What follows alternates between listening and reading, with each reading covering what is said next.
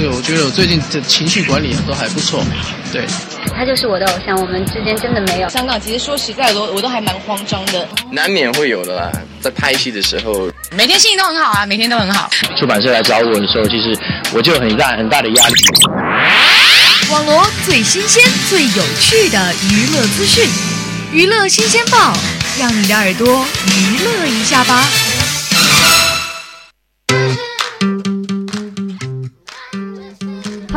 好，欢迎收听每周二与您准时相约的娱乐新鲜报，我是石艺欣。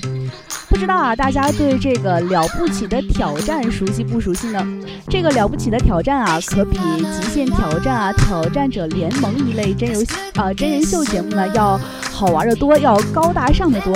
那么呢，就来说说本周播出的第二期节目《极限打工》，六位 MC 经历了首期节目的啊多个城市的疯狂选择。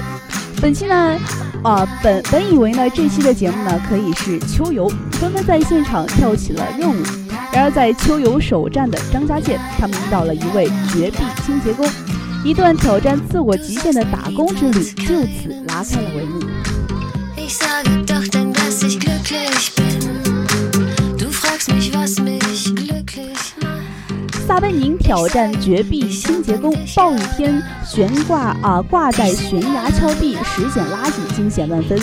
在首期节目中啊，严肃的法制节目主持人撒贝宁一登场呢，就俨然一位傻笑青年。节目中前往杭杭州龙脊采茶的环节呢，小撒与采茶奶奶有爱有互动的，让众多观众呢忍俊不已。然而在第二期节目中，撒贝宁将再度颠翻以往理性分析案件的大众形象，不但在开场就献上萨式螃蟹舞搭配小苹果的美妙场景，更是在啊玻璃栈道上将恐高的阮经天吓得连声尖叫。一众调皮捣蛋的行为呢，惹得其他五位 MC 对他一通暴打。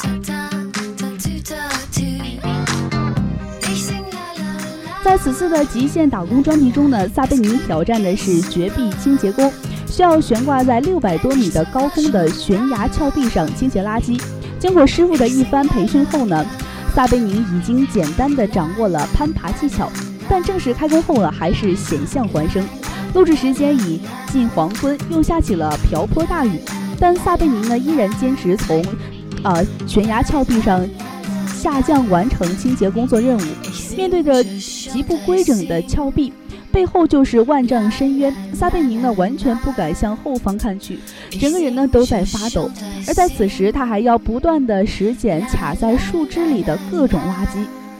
看到这些矿泉水瓶啊，真的是感到很伤心。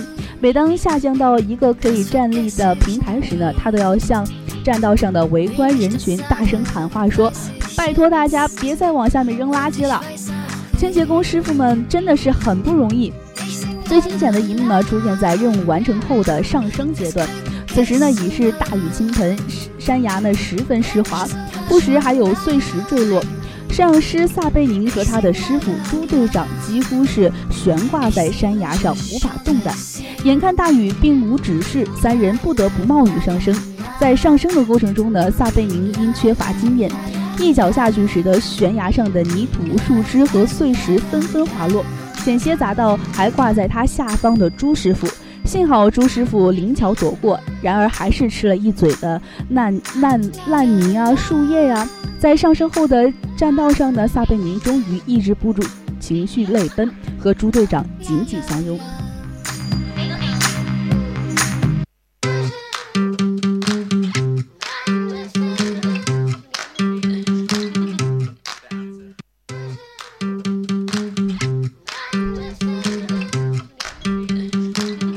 小月月挖煤八小时变成了黑脸，小月月表情包暂停下线。作为了不起挑战六位 MC 中的表情包担当，小月月自带笑点的表情一直是节目的一大看点。她各种的生无可恋的表情呢，被网网友们制作成了各种表情包。然而在第二期节目中，小月月的表情包却要暂时下线。原来在第二期的极限打工中啊，小月月抽到的是山西煤矿的打工任务。而在煤矿井下连续工作八小时的小月月，成功变成了一枚黑的连节目组摄像机都差点找不到的黑脸月。当小月月抵达打工地点时呢，得知自己打工的场所是煤矿时，小月月不敢置信命运的残忍，煤矿真的是煤矿。当得知还要连续在矿下工作八小时，小月月立即发起了抗议。导演，我不想干了，我完不成。导演组和带他的煤矿师傅直接拒绝，不可以，绝对不可以，一定要完成八个小时。下到五百八十米后的深井下，呃，下到五百八十五米深的井下后呢，小月月的挑战却才刚刚开始。从轰隆隆的响的矿井声音降梯，到达长一千五百米的地下轨道，小月月的矿井之旅一路伴随着她好害怕，我害怕，到了，到了吗的哭腔求救。在进入煤矿前，小月月全副武装，穿上了和其他工友一样的专业装备。把全身都包裹得严严实实，只有一张脸还露在外面。可才挖了一会儿啊，这个四处飞扬的煤炭粉尘就把小月月的脸染成了黑色。一张黑脸让小月月在原本就漆黑的煤矿里瞬间隐身，简直黑得连摄像机都找不到。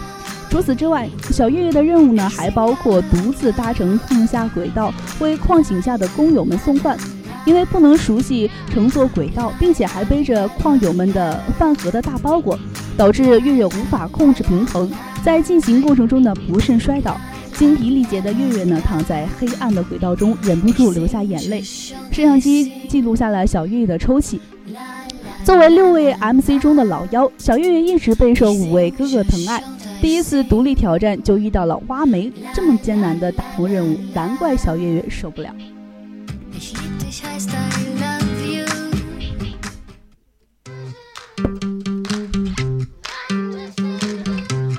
阮经天、华少、冰水蛙偶、嘴传包子兄弟情深，在首期节目中呢，一起结伴去重庆吃火锅的华少和阮经天，在第二期节目中呢，又要一起去挖藕。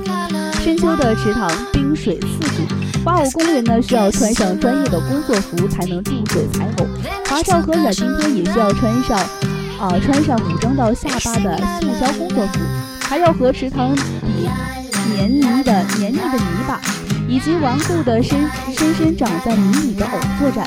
虽然打工的任务辛苦，但相比其他单独行动的 MC，阮经天和华少至少有兄弟作伴，再次共度难关。两人在打工中互相帮助，展现了深深的兄弟情。挖藕这个工作啊，看起来简单，实际操作起来却不容易，因为只有品相完整的藕才能拿出去卖。尽管今天和华少呢，必须在泥里把每条藕完整的刨出来，不能弄断。这样挖藕手法简单粗暴的两个人呢，着实吃了不少苦头。藕塘老板看二人实在太辛苦，主动拿出了自己准备的热包子。由于两人穿着沾满泥污的塑胶连体工用手拿包子，华少只好用嘴巴把包子从塑料袋中叼出，然后再用嘴叼着大包子喂给够不到包子的小天。一口包子也是吃的不容易呀。不过温馨的场景总是持续不太了多久。由于藕塘呢只提供了一把采藕的水枪，为了抢夺水枪，阮经天和华少瞬间从好兄弟转换为竞争对手。为了把对方拖住，两人使使出浑身解数。华少虽然快人一步先出发，却被小天一把抱住。池塘旁两人进行了一番扭打后呢，身身手敏捷的小天。后发先至，抢得头筹，让华少气急败坏，没忍住在镜头大喊：“阮经天，你这个没良心的东西，为什么只有一把水枪？”刚刚为包子培养的兄弟情深瞬间幻灭。有网友说啊，这个节目很真实，和以往的节目不大一样。也有说这个节目呢是完全不把嘉宾当人看。总之啊，这可能是挑战类最成功的一档节目了。好了，到这里我们要也要和大家说再见了。感兴趣的同学呢，可以在荔枝 M F M 上搜索相思湖广播电台收听我们的节目。更多精彩，敬请关注每周二与您准时相约的娱乐新鲜报。我是石雨欣。